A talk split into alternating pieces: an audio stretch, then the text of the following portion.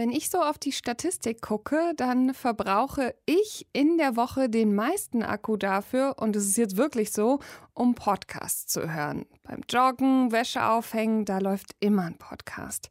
Wenn ich mir dann aber die Bildschirmzeit angucke auf dem Handy, dann weist das eher darauf hin, dass ich ordentlich meine Nase in Serien vergraben kann. Beim Kochen, wenn ich im Bad bin, wenn ich alleine esse. In jede kleine Lücke quetsche ich eine Serie diese Liebe zu Podcasts und zu Streaming, Fernsehserien, da würde ich fast sagen, die ist ebenbürtig. Also keins dieser Medien liebe ich mehr als das andere, sondern ich konsumiere beide wahrscheinlich viel zu viel. Deshalb freut es mich grundsätzlich auch, was ich da gerade beobachte, dass ganz viele Podcasts verfilmt werden. Scheinbar möchte da jemand mich und Menschen wie mich glücklich machen. Ein aktuelles Beispiel läuft auf Apple TV Plus, heißt We Crashed und erzählt die Geschichte vom Unternehmen WeWork.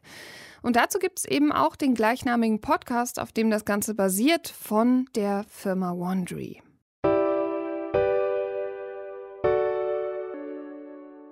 Mein Name ist Karina Schröder. Ich freue mich, dass ihr Lust habt, mit mir Zeit zu verbringen. Deutschlandfunk Kultur über Podcast. So, und wie würde denn jetzt eine Verfilmung von Über Podcast aussehen? Darüber habe ich mir auch Gedanken gemacht. Und zwar sitze ich gerade in meinem Lieblingsstudio und ich muss zugeben, das ist nicht besonders hübsch, sondern eher grau. Wenn ich jetzt über Podcast verfilmen würde, dann würde ich erstmal das Studio ändern. Also bisschen schummriges Licht, die Wände in so einer dunklen Farbe, gemütliche Stühle, zwei Mikrofone, gerne so aus den 50er, 60er Jahren, also à la Frank Sinatra. Und das Ganze hier sähe dann mehr aus wie ein Wohnzimmer und nicht ganz so steril.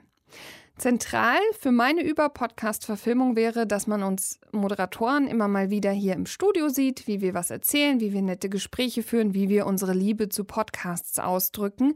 Und dann sieht man aber auch immer mal wieder, wie unser Privatleben so aussieht, was wir da draußen so machen und wie das quasi auch unsere Beziehung zu Podcasts prägt und was wir gerne hören.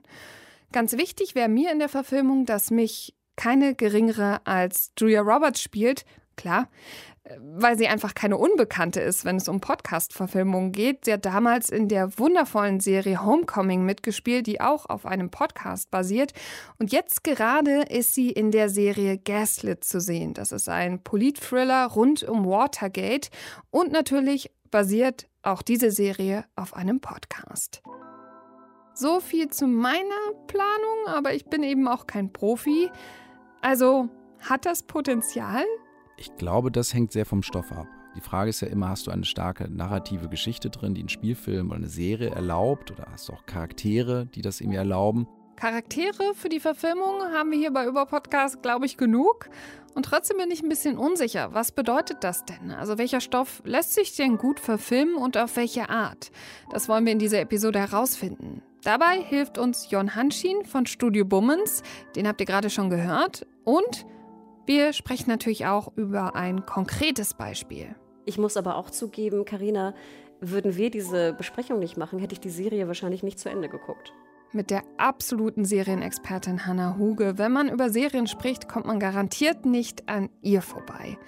Wir haben uns The Dropout angesehen. Das ist die Geschichte um den Aufstieg und den Fall des Unternehmens Theranos. Und natürlich geht es da auch um die Frau dahinter, Elizabeth Holmes.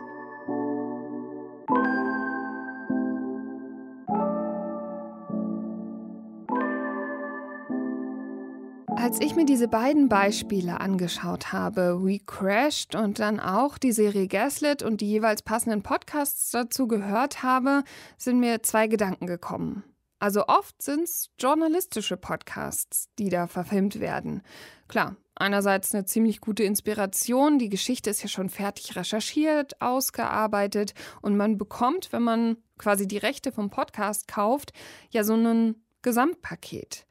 Und andererseits ist mir noch aufgefallen, es sind meist eben sehr erfolgreiche Formate von größeren Produktionsstudios, die sich quasi schon bewährt haben. Gerade für Letzteres gibt es eben auch einen Grund. Die Filmwirtschaft an sich ist risikoavers. Das heißt, sie möchte eigentlich, sie weiß es nämlich nicht. Du musst das Filmbudget stemmen, du musst den Film erst machen und oft ist dann die Auswertung ja erst ein oder zwei Jahre später. Wenn wir jetzt mal über Kino nachdenken, ne? dann weißt du einfach nicht, während du den Film produzierst, wird er erfolgreich oder nicht. Du weißt einfach nicht, habe ich einen Flop oder habe ich einen Hit in der Tasche. Und hier kommt der Podcast ins Spiel. Und seit Jahren versucht Hollywood dann natürlich gerne, dieses Risiko zu minimieren. Und die Hoffnung, Risiko zu minimieren, liegt seit langer Zeit da schon in dem Begriff Intellectual Property, also IP. Und, und Intellectual Property für Hollywood ist halt alles, was schon da ist. In dem Sinne von, gibt es ein Comic, gibt es ein Buch, gibt es eine Marke, gibt es ein Videospiel. Ist irgendetwas da, was einfach schon eine Fan-Community hat und wo zumindest schon mal Menschen da sind, die sich um diese Marke, um die Story, um was immer da ist schon, geschart haben und kann ich das nehmen und daraus eine filmische Geschichte erzählen und die dann umsetzen. Und Podcasting ist eigentlich nur die neueste Ergänzung. Heißt, wenn der Podcast ein Hit war, dann ist die Wahrscheinlichkeit schon hoch, dass dann auch der Film oder die Serie ein Hit wird. Logisch. Deswegen sind Podcasts neuerdings der Test, der Prototyp, ob das Material zur Verfilmung taugt. Trotzdem möchte ich mir das Ganze nochmal genauer erklären lassen. Jon Hanschin hat Movie Pilot unter anderem mitgegründet. Das ist eine Plattform für Filmempfehlungen. Und er hat in den USA Podcasts lieben und machen gelernt. Ach, ich glaube, so der Dreiklang war wirklich Serial S-Town und das dritte war Rabbit Hole von der New York Times. Heute arbeitet er in der Podcast-Produktionsfirma Studio Bummens mit, die er auch mitgegründet hat. Und früher war er Producer beim Film in den USA. Im Grunde genommen sind wir die Hersteller des Films oder des, des, Produkts, also Filme, Podcasts im Hintergrund. Wir suchen kreative Partner, Regisseure beim Film, Drehbuchautoren. Hier sind es Sprecher, Hosts, Celebrities, mit denen wir Sachen gemeinsam machen können. Ähm, und im Grunde genommen versuchen wir, Sparingspartner für die zu sein und denen zu helfen, ihre Idee so zu formen und ihnen zu helfen, dass es die bestmögliche Gestalt annimmt. Also auch hier Parallelen zwischen Podcast und Film. Also die Arbeit als Producer ist gar nicht so weit auseinander. Man ist im Grunde so ein bisschen Mädchen für alles und sorgt dafür, dass am Ende was Schönes bei rumkommt. Studio Bummens kennt man ja eher als Podcast-Fan von so, sag ich mal, Formaten mit Prominenten, wie Baywatch Berlin mit Klaas Häufer Umlauf. Und diese Produktionsfirma, die arbeitet eben auch gerade daran, dass Podcasts von ihnen verfilmt werden. Aber der Wunsch ist nicht ganz neu. Der Gedanke, glaube ich, war von Anfang an da wir sahen das, also als wir aus Amerika zurückkamen, sahen wir ja schon das erste sehr erfolgreiche Podcasts zu Filmen oder Netflix-Serien oder Streaming-Serien gemacht wurden. Und das sind halt oft, glaube ich, weniger die Celebrity-Talk-Formate, die sich dafür eins zu eins anbieten, sondern oft eher so Miniseries, narrative Formate, journalistische Arbeiten, die einen Kern einer starken Geschichte tragen und dann entweder als Dokumentarfilm oder dokumentarische Serie oder halt auch vielleicht das Potenzial als Fiction oder als Spielfilmumsetzung danach in sich tragen. Und da suchen wir ganz aktiv. Ja gut, also Film und Podcast liegt quasi in der DNA der Firma, wenn man nämlich auf die Firmengründung guckt. Jürgen und Klaas sind über ihre eigene Firma Florida Entertainment mit Gesellschafter bei der Studio Bummens und, und sind quasi als Co-Gesellschafter von uns auch direkt hier an dieser Firma beteiligt. Deswegen wollen wir zum Beispiel äh, Projekte wie Cui Bono, Ken Jebsen, haben wir, äh, gab es letztes Jahr schon eine Pressemitteilung, dass wir daraus gerne auch eine, einen Film oder eine Serie anstreben wollen. Und das wollen wir gerne mit unserem alten Freund Lars Jessen machen, der wiederum mit Klaas zusammen die Florida Film gegründet hat.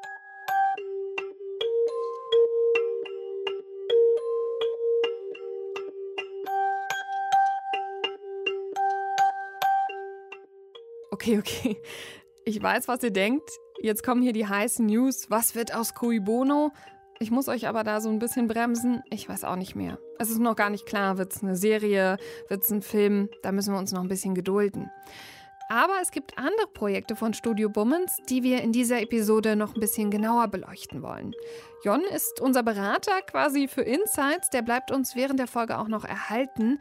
Aber ich will ja nicht nur über diese theoretischen Sachen reden, sondern auch konkret werden mit einem Beispiel. Bevor wir uns da die Podcast-Perspektive anschauen, kommen wir erstmal zur Serie. Und zwar zur Serie The Dropout. Die ist Ende April gestartet bei Disney Plus, hat acht Folgen und jede Folge ist so 50 Minuten lang. Es ist die Geschichte von Elizabeth Holmes. Sie bricht mit 19 ihr Studium in Stanford ab, weil sie eine sehr, sehr ambitionierte und große Idee hat. The world works in certain ways until a new great idea comes along and changes everything. What if you could test your blood in your own home? And what if it wasn't a whole vial, but just a drop? I'm going to drop out of Stanford. This machine is going to change the world. Sie möchte also Bluttests revolutionieren. Das ist im Grunde so ein bisschen die Geschichte eines klassischen Start-ups, eben diesem Biotech-Unternehmen Theranos und seiner Gründerin. Sie galt damals als jüngste und wohlhabendste Selfmade-Milliardärin in Amerika und wurde quasi schon als die nächste Steve Jobs gehandelt. Doch dann bricht alles zusammen. Es wird klar, sie hat betrogen. Die Technologie, die sie da erfunden hat, die funktioniert gar nicht. Do you ever recall telling anyone, your patients, your investors, your board, that in fact none of the technology you claimed to have invented was operational? And that the results they received were often inaccurate? Do you recall telling any of these people that your company was endangering their lives by giving them false information about their health? I know that we made so many mistakes, but we were we were trying to to to take this forward and at that time we thought that we were doing the right thing. Das Besondere an der ganzen Sache ist, das ist eine echte Geschichte, aus der jetzt eine fiktionale Serie gemacht wurde. Und wer könnte sich das besser anschauen als Hannah Huge? Das ist die Co-Gründerin von Serienjunkies, dem Online-Portal, was tagesaktuell alles, wirklich alles Wichtige bespricht, wenn es um Serien geht. Würden wir diese Besprechung nicht machen, hätte ich die Serie wahrscheinlich nicht zu Ende geguckt. Ich hätte den Piloten geguckt, weil ich die Piloten immer gucke. Aber ich hätte jetzt, das war jetzt nicht, sage ich mal, in meiner Top Ten Liste von den Serien, die ich jetzt gerne gucken möchte.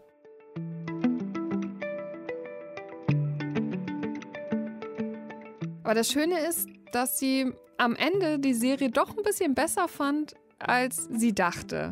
Und das liegt vor allem an der Umsetzung. Vielleicht auch am Podcast, aber da kommen wir erst später zu. Jetzt darf Hannah erstmal schwärmen. Also insgesamt finde ich, was eigentlich am augenscheinlichsten ist bei der Serienadaption, ist, dass es einfach eine wahnsinnig gut gemachte Produktion ist. Das klingt jetzt so ein bisschen billig, das so zu sagen, aber wir haben ja sehr viele True Crime-Adaptionen jetzt auch in den letzten Jahren, Monaten gefühlt irgendwie täglich äh, irgendwie vorliegen.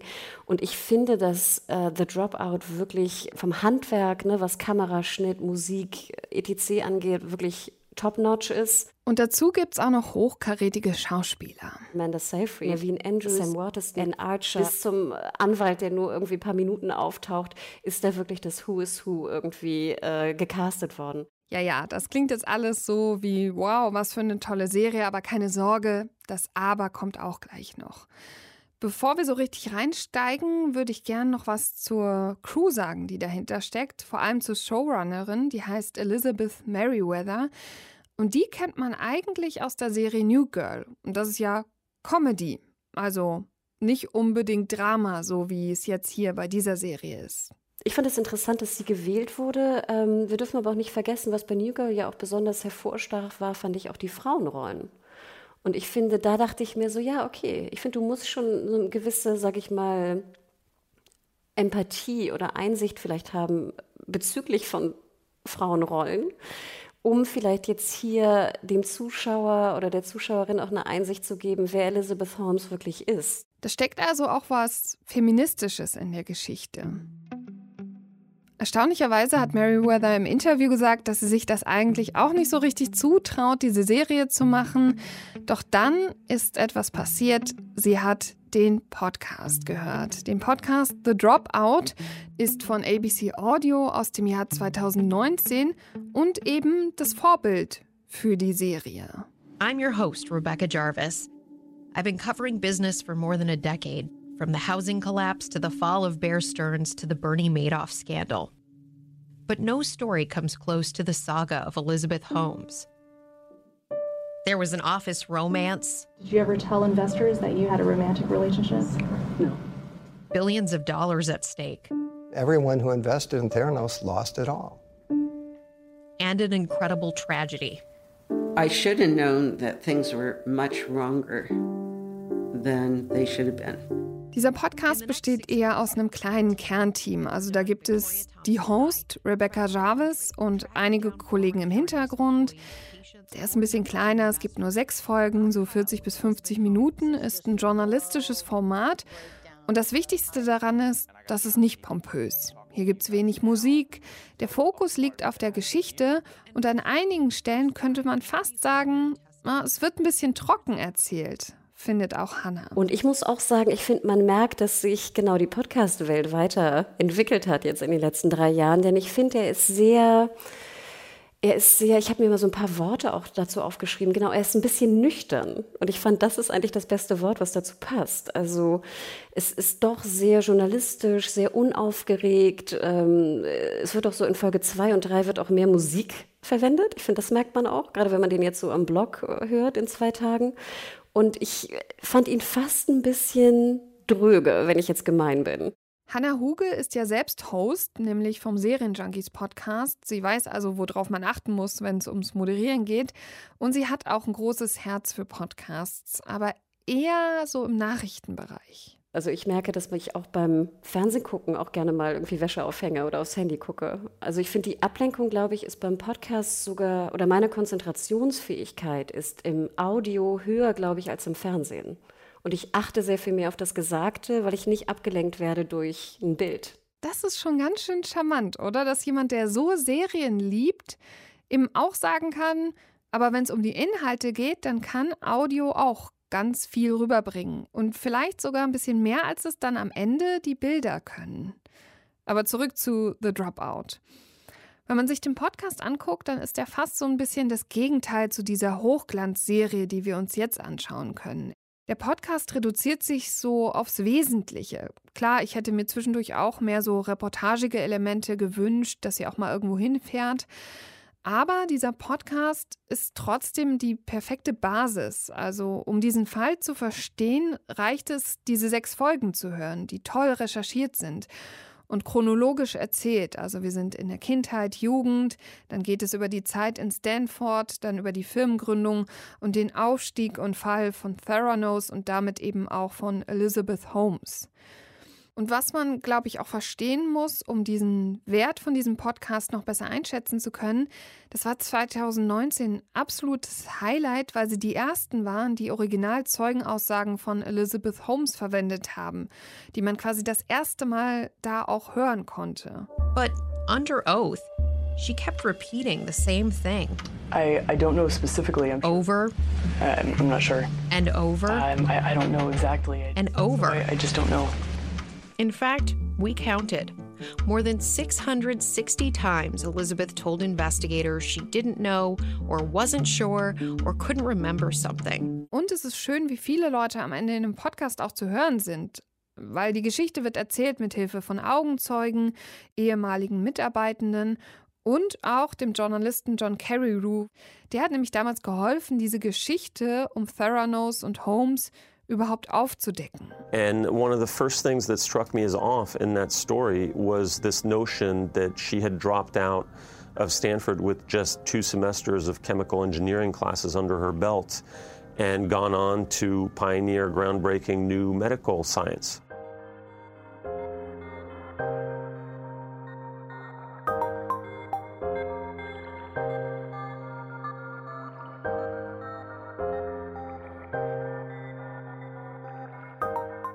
Das Ganze schon ein bisschen angerissen, den Vergleich zwischen The Dropout Podcast und der Streaming-Serie. In der einen Ecke steht quasi jetzt diese Hochglanz-Filmumsetzung und auf der anderen Seite eher so die bescheidene journalistische Audioversion. Was beide haben, ist dieses chronologische Erzählen und das tut dem Ganzen auch gut. Es ist eine sehr komplexe Geschichte. Aber im Podcast werden trotzdem Ereignisse eher gerafft und in der Serie ausgeschmückt.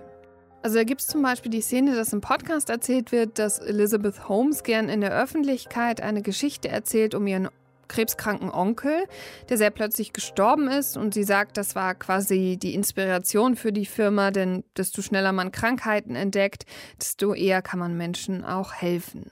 I remember how much he loved the beach. I remember how much I loved him. He was diagnosed one day with skin cancer, which all of a sudden was brain cancer and in his bones. He didn't live to see his son grow up, and I never got to say goodbye. Und genau diese Szene finden wir dann eben auch in der Serie wieder. I remember how much he loved the beach. I remember how much I loved him. He was diagnosed one day with skin cancer. Allerdings gibt es da eben nicht nur diese Situation, dass sie vor Leuten steht und die Geschichte von ihrem Onkel erzählt, sondern wir sehen auch die Beerdigung des Onkels und wie sie da ein längeres Gespräch mit ihrer Mutter führt. Und wie gesagt, das gibt es im Podcast dann nicht. Wenn man das vergleicht, dann wirkt der Podcast dagegen so ein bisschen wie so eine Skizze, wie so ein informatives Dossier. Es ist sowas Dokumentarisches. Und bei der Serie kann man dann sehen, wie Sachen mehr fiktionalisiert werden, wie man sich künstlerische Freiheiten nimmt, um die Figur zu entwickeln. Da hat man ordentlich Zeit, so ein Porträt zu entwickeln. Aber es muss eben auch spektakulärer werden. Wobei unter uns, ich finde, dass weder die Serie noch der Podcast mir so richtig erklären kann, warum Elizabeth Holmes am Ende Patienten Leben in Gefahr gebracht hat, weil dadurch, dass ihre Technologie nicht funktioniert hat, war das wirklich auch gefährlich für Menschen. Aber gut. Und was mir noch ganz wichtig ist, der Podcast, der erzählt eben nicht nur den Aufstieg und Fall von Theranos, sondern der erzählt quasi auch weiter, nämlich wie der Prozess läuft. Also jetzt gerade noch kann man durch diesen Podcast den Prozess quasi weiter verfolgen. Bei der Serie geht das natürlich nicht. Andererseits, dadurch, dass man Sachen ausschmücken kann, kann man diese Verrücktheiten von dieser Silicon Valley-Welt auch viel, viel besser zeigen. Also da hat man einerseits diese Lockerheit, diese Inszenierung, die Partys und alles ist irgendwie so cool und auf der anderen Seite dann so eine ganz, ganz strenge Geheimhaltung und quasi auch so ein bisschen ein Klima von Angst, was bei Theranos geherrscht hat. Und was auch ein bisschen mehr rauskommt, ist, es gab Whistleblower, Menschen in diesem Unternehmen, die geholfen haben aufzudecken, was da schief läuft. Und die bekommen im Podcast nicht so viel Platz, aber in der Serie werden die mehr ausgeschmückt. Auf der anderen Seite gibt es aber auch Dinge, die wahnsinnig übererzählt sind und überambitioniert dargestellt. Und da ist auch der größte Knackpunkt. Also in manchen Momenten vermisst man richtig dieses Schlanke und Effiziente vom Podcast gegenüber diesem Bombastischen der Serie, findet auch Hannah. Was natürlich so ein bisschen hinterfragt werden kann, ist, hat es wirklich acht Folgen gebraucht? Und das ist ja so ein allgemeines Thema, was wir auch in der Serienwelt momentan haben. Zuletzt ja auch bei Inventing Anna, was sogar neun Folgen hatte von Netflix. Reicht der Stoff? Für acht Folgen? Oder hätten es nicht vielleicht sogar sechs Folgen getan? Und da würde ich sagen, liegt eigentlich auch der größte Kritikpunkt äh, jetzt bei The Dropout. Die Frage immer, wie viele Stunden müssen wir uns eigentlich mit einer seriellen Adaption mit diesem Fall beschäftigen? Das wirkt fast wie so ein Zwang. Also Serien müssen halt jetzt so eine bestimmte Länge haben. Und bei Podcasts gibt es diese Tendenz auch zur Überlänge, obwohl man das ja eigentlich in Streaming-Zeiten gar nicht mehr bräuchte. Ich wünsche mir immer eine Doku, Karina. Ich wünsche mir immer lieber eine Doku. Ich, ich finde es manchmal ein bisschen schade, dass wir vergessen, dass eigentlich ein, eine Doku-Serie, eine gut gemachte Doku-Serie, finde ich, ist das Beste für einen echten Fall. Es tut mir leid. Ich, ich, ich finde es schade, dass wir zwanghaft alles in, in fiktionale Serien pressen müssen.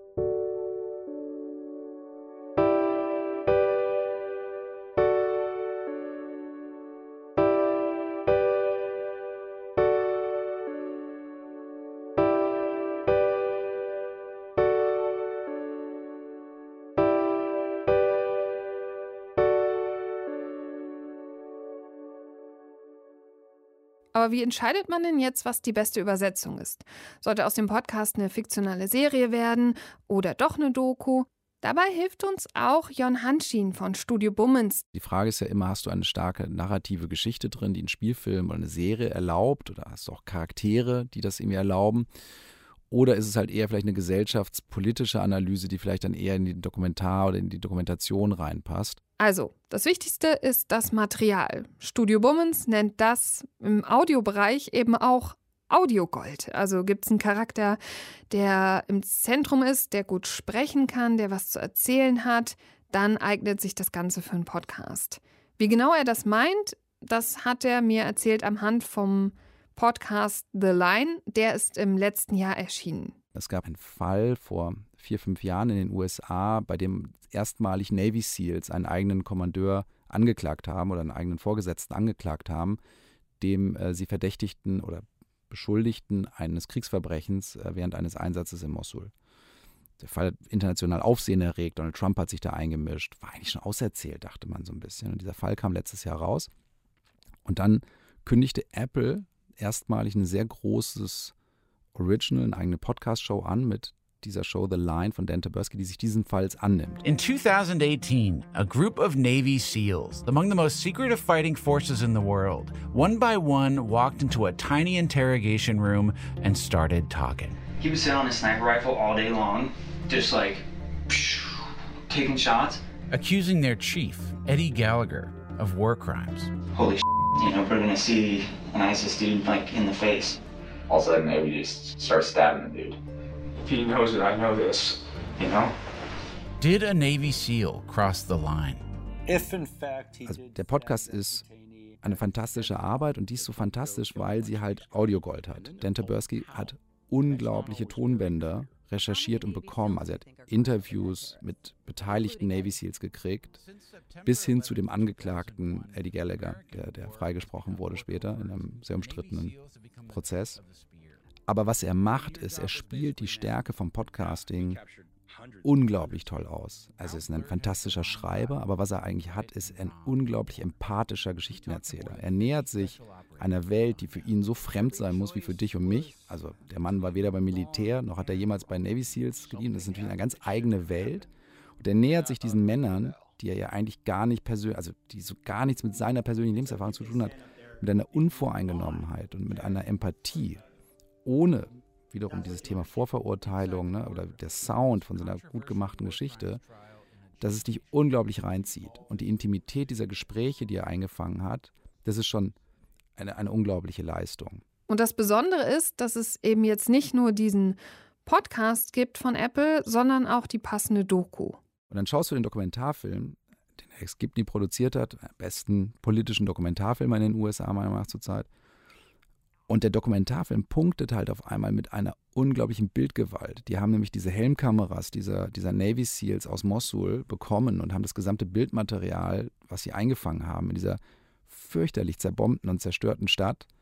Ne, das, das ist quasi so der Opener und auch die erste Episode lebt davon ganz stark und es ist so bedrückend und es ist so beeindruckend auf der anderen Seite auch, dass du in diese Welt reingeworfen wirst, filmisch und das auch nochmal so ganz anders durchleben musst, was da passiert ist. Hat einen ganz anderen Duktus als der, der Podcast, hat eine ganz andere Erzählhaltung, hat gar nicht so von dieser Intimität oder Empathie. Es ist sehr viel neutraler äh, gefilmt und erzählt aber nicht weniger packendes Erlebnis. Und das hier ist der ganz zentrale Punkt auch bei The Dropout. Es ist quasi eine 1 zu 1 Übersetzung des Stoffs.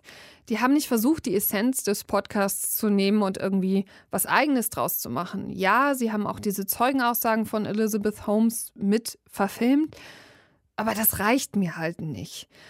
Und so hart das klingt, das ist eben keine Bereicherung. Also man hätte ja auch sagen können, statt die Geschichte von Elizabeth Holmes als Serie nochmal zu erzählen, hätte man ja auch die Geschichte der Whistleblower erzählen können, um zu sagen, hey, wir erweitern das Ganze, wir erzählen eine andere Perspektive. Es fehlt der Mehrwert. Und wenn es um den Mehrwert geht, hat Hannah auch ein wichtiges Beispiel mitgebracht. Ich würde jetzt einfach mal Tschernobyl als True Crime Fall irgendwie behandeln, obwohl das natürlich auch irgendwie sehr viel mehr ist und geschichtlich natürlich sehr viel auch prägnanter ist. Aber da fand ich ja zum Beispiel interessant, genau das, was du erzähltest. Du hast also jetzt eine, eine fiktionale Serie, die auch handwerklich wahnsinnig gut produziert ist und du machst einen Podcast dazu. So, wie gesagt, die Reihenfolge ist also eine andere. Du gibst aber einen absoluten Mehrwert im Podcast, denn Craig Mason hat sich im Podcast eigentlich darauf bezogen, wie, ne, genau, wie kam es dazu? Diese Frage, wie, welche Dokumente hat er benutzt für die Serie? Wie wieso hat er sich für bestimmte Sachen entschieden, das oder dies zu machen? Ich kann es echt nicht empfehlen. Also erst den Podcast The Dropout hören und dann die Serie gucken. Ich habe mich wirklich gelangweilt. Ich dachte irgendwann, bitte Serie, werd doch mal langsam fertig. Und dann musste ich an Homecoming denken. Homecoming ist ja ein Podcast von Gimlet aus dem Jahr 2016. Das ist die fiktive Geschichte über eine Sachbearbeiterin in einer experimentellen Einrichtung, wo quasi Soldaten betreut werden, die aus dem Krieg zurückkommen und die quasi wieder so aufgepäppelt werden sollen. Und der Podcast lebt davon, dass es so Mitschnitte von Telefonaten gibt und dass es auch so, naja, so Aufnahmen von Therapiesitzungen gibt. Aber es wird eben auch so getan, als wurden Gespräche einfach heimlich mitgeschnitten. Es gibt also ein sehr, sehr mutiges Audiokonzept, auf dem dieser Podcast basiert. Und dann gibt es auch noch mehrere Zeitebenen. Oh, yes, hello. Hi. Walter. Heidi? Yes. Hi. Hi there. Nice to meet you. Nice to meet you. Yeah. Do you mind if I record this to you? Sure, sure. It's just for my reference. Okay. Gee. Oh, is that an aquarium? That, yeah. Uh, You like fish? no. it was the, the guy I replaced. I think he liked fish. Und da ist sie wieder. Also die Serie ist nämlich mit Julia Roberts in der Hauptrolle. Sam Esmail von Mr. Robot hat das Ganze verfilmt und was ich so toll finde, ist, dass er versucht hat, durch die auch sehr, sehr eigene Bildsprache diesem Audiokonzept gerecht zu werden. Also Sachen in der Vergangenheit sind bunt und schön und irgendwie weich. Sachen in der Gegenwart sind kalt und grau und dann auch noch in so einem 4 zu 3 Format gefilmt. Und da sieht man richtig, dass die Serie diesen Podcast ehrt und versucht, dieses sehr, sehr innovative Audiokonzept in ein sehr, sehr innovatives Bildkonzept zu verwandeln.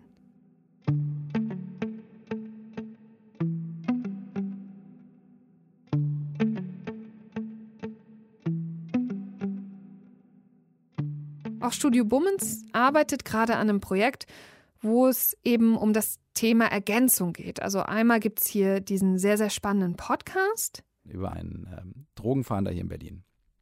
Und dieser Mann äh, war selbst stark kokainabhängig, verliert seinen Job und schließt sich dann als Fahrer im international agierenden Autoschieberring an. Als Podcast hat uns diese Geschichte Nino Seidel gebracht, ein ganz toller Journalist vom NDR. Und der Podcast ist im Grunde so ein ganz intimes, langes Gespräch zwischen Nino und ihm, das wir in so eine Art cineastisches Kopfkino so versucht haben zu übersetzen, mit ganz toller Musik und Sounddesign, aber es lebt von dieser totalen Intimität. Du hörst diesen Mann, Rolf genannt Lubi, du hörst Lubi zu und dieser Mann hat ein unglaublich tolles Charisma und eine unglaubliche Offenheit gehabt, seine doch sehr tragische Geschichte mit uns zu teilen, eine Woche bevor der für vier Jahre in den Knast musste. Und auf der anderen Seite soll es zu dem Podcast eben auch die passende Doku geben. Aber während der Podcast, glaube ich, sehr auf dieses intime Zweiergespräch geht und eine ganz andere Erfahrung hat, wird der Film eine Art, ja, fast schon so, so psychedelisches äh, Dokumentarfilm-Experiment, das quasi sich so die Frage stellt, warum machen Menschen eigentlich so ein Doppelleben? Wie kommt es dazu? Was ist in der Psyche eines Menschen los, dass er ein solches Doppelleben eingeht, das doch am Ende nur tragisch enden kann? Der Podcast soll bald kommen und die Doku dann im nächsten Jahr. Übrigens wollen Studio Bummens natürlich wissen, was die PodcasterInnen denken, wenn es um die Verfilmung geht. Wie das im Allgemeinen geregelt ist, ist ein bisschen schwer zu sagen. Also bei The Dropout stehen zumindest die PodcastmacherInnen als Executive Producer drin. Was genau das heißt, das weiß man einfach nicht. Auf jeden Fall steckt da Potenzial drin. Also PodcasterInnen kann es eben auch helfen, wenn ihre Projekte dann filmisch umgesetzt werden, sagt Jon Hanschin. Wir machen eine Show, 1000 erste Dates, mit den KollegInnen von Kugel und Niere zusammen in München. Kommen Menschen, erzählen echte Dating-Stories, eine super süße Show. Die Geschichten, die die Menschen da bereit sind zu teilen, vom Suchen und Finden der Liebe, sind halt mal witzig, mal traurig, mal berührend, weird, also cringe, alles Mögliche ist da dabei. Ist wirklich eine ganz tolle Show und wunderschön erzählt von Ricarda Hofmann von der, von der Host. Wir hoffen, dass wir das jetzt umsetzen können. Ist, äh, Sitcom, dann auch mit Schauspielern und fiktionalisiert, aber halt immer basierend auf diesen True Stories, die wir in diesem Podcast halt hören. Und davon, das ist jetzt nicht, weil ich da glaube, dass wir da als Studio Bummens jetzt äh, unglaublich reich mit werden, sondern mein Interesse da ist vor allem, dass ich das als langfristige Show und diese Community rund um diesen Podcast auch weiter wachsen lassen möchte und mir natürlich auch erhoffen würde, dass das einen gegenseitigen Abstrahleffekt hat. Also wir haben jetzt einige Projekte von Studio Bummens gehört und wir werden mal sehen, wie das so läuft. Aber es scheint so, dass quasi die Verfilmung vom Podcast auch auf dem deutschen Markt, ja, ich würde mal sagen, angekommen ist. Grundsätzlich, nach allem, was wir hier besprochen haben, es ist keine schlechte Idee, dass ein Podcast verfilmt wird. Man braucht eben nur eine richtig gute Idee. Bleibt also festzuhalten, Podcasts sind das mutige Medium für Experimente. Man kann vergleichsweise schnell Geschichten erzählen, Stoffe entwickeln und damit sozusagen auch schnell testen, ob Hörerinnen und potenzielle Zuschauerinnen das auch gut finden. Und liebe Filmfreunde, ich will euch nicht zu nahe treten, aber klar, die Filmwirtschaft scheint wahnsinnig behäbig zu sein und nicht unbedingt mh, hm, experimentierfreudig. Mein Vorschlag ist also, wir brauchen noch sehr viel mehr gute Podcasts, mutige Podcasts, die am Ende vielleicht auch eine gute Serie werden. Das würde mich zumindest richtig glücklich machen und vielleicht könnte das Hannah Huge auch gefallen. Und das Schönste wäre natürlich, also die Sahne auf dem Eis wäre, wir haben einen Podcast, der ist richtig toll und wenn wir die Serie gucken, dann kriegen wir noch einen echten Mehrwert. Das wäre es auf jeden Fall. Das war leider nicht Julia Roberts am Mikrofon, sondern ich, Karina Schröder. Gastauftritte in dieser Episode hatte ich von Jon Hanschin von Studio Bummens und von Hannah Huge von Serienjunkies. Die haben natürlich als sie selbst mitgespielt. Vielen Dank dafür. Auf der Produktionsseite habe ich Unterstützung von Christine Watti und Kai Sarabi bekommen. Auch an die ein großes Dankeschön. Aber das größte Dankeschön geht natürlich an euch, liebes Publikum. Schön, dass ihr wieder dabei wart beim Über-Podcast und ich freue mich schon aufs nächste Mal. Tschö!